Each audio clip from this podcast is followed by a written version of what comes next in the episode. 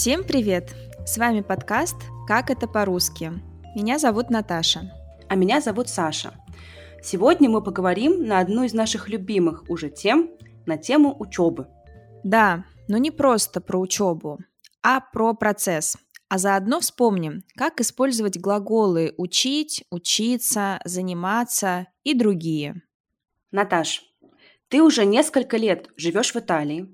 Скажи, как ты выучила итальянский язык? Я начала учить итальянский язык в Москве, но учила я его там только два месяца. А потом э, я продолжила учить язык здесь, в Италии. И это, конечно, вообще другое дело. То есть ты выучила итальянский язык уже в Италии? Да. И тут э, важна постоянная практика. Но основные правила грамматики я выучила в школе. А ты долго училась в этой школе? Достаточно долго. Я училась в школе итальянского языка почти год.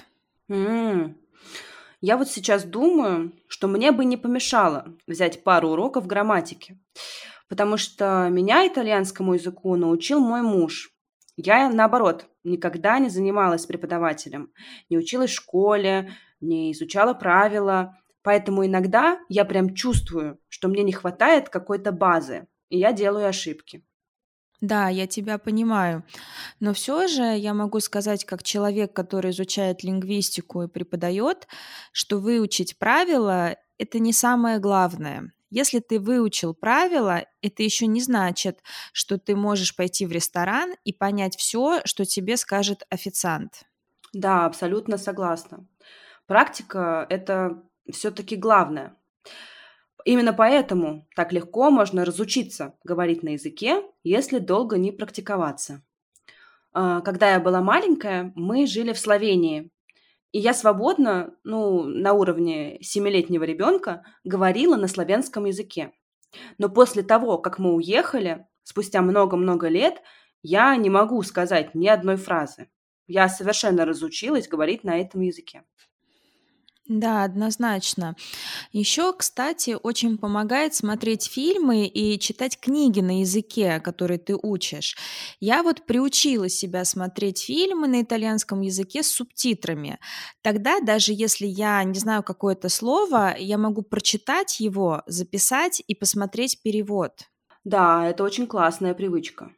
А я вот постепенно приучаюсь читать газеты и журналы на итальянском. Не могу сказать, что делаю это регулярно, но я стараюсь. Саш, давай еще раз назовем глаголы, которые мы использовали в нашем диалоге и объясним их значение. С удовольствием. Мгм. Итак, первая пара глаголов– это учить, выучить.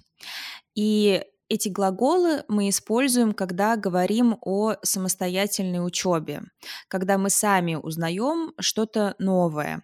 Эти глаголы используются с винительным падежом. Ну, например, я очень долго учила это стихотворение и, наконец, выучила его. Мгм. Вторая пара глаголов– это учить, научить. И их мы используем, когда мы помогаем кому-то узнать что-то новое. Обратите внимание, что эти глаголы используются с дательным и винительным падежами. То есть учить кого винительный падеж? Чему дательный падеж?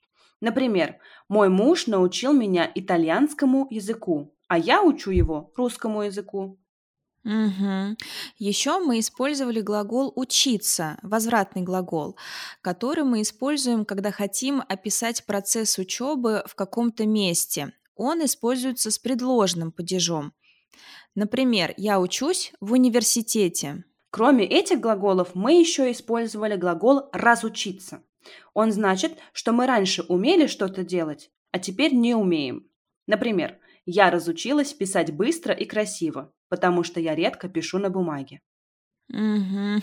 Кстати, я тоже, это правда. Ну и еще один глагол– это глагол «заниматься». Мы его используем для описания процесса занятия, то есть рода деятельности в определенный момент.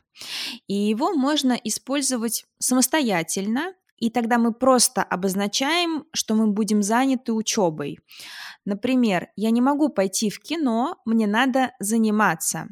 Или его можно использовать с творительным падежом. Например, мне надо больше заниматься итальянским языком. Да, еще мы чуть не забыли глагол «приучаться». Этот глагол мы используем, когда хотим сказать, что у нас появляется новая привычка. То есть мы специально делаем что-то регулярно, чтобы научиться что-то делать. Например, я приучаюсь делать зарядку по утрам, потому что это полезно. Или я приучаюсь есть овощи каждый день. С вами был подкаст «Как это по-русски». Подписывайтесь на наш телеграм-канал и следите за нами в Инстаграме и Фейсбуке. Ссылки на наши странички в соцсетях, а также на текст этого выпуска вы сможете найти по ссылке в описании. Всем пока! Пока!